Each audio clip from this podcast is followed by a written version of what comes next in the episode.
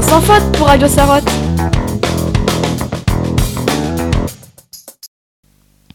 Bonjour chers auditeurs. Je vais vous parler aujourd'hui de l'astronaute française Sophie Adenau. Elle va bientôt être la collègue de Thomas Pesquet. Sophie Adenau est la première femme française à devenir astronaute depuis Claudine Aigneret.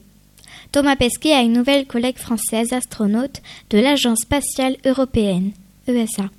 Le mercredi 23 novembre 2022, l'ESA a présenté sa nouvelle classe d'astronautes. 7000 Français avaient tenté leur chance pour être astronautes à l'ESA.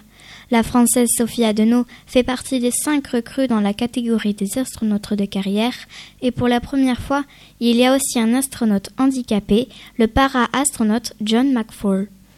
Sophie Adenau a un parcours extrêmement impressionnant. Née en 1982, elle est une ingénieure et pilote française âgée de 40 ans. Elle détient le titre de lieutenant-colonel de l'armée de l'air et de l'espace. Elle a effectué plus de 3000 heures de vol sur plus de 22 types d'hélicoptères différents.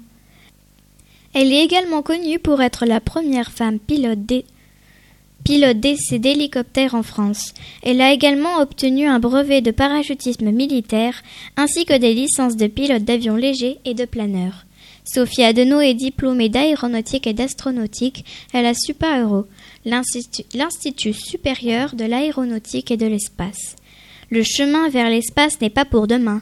Sophie Adenau va devoir d'abord se mettre à l'entraînement et déménager à Cologne, en Allemagne, où se trouve le Centre européen des astronautes.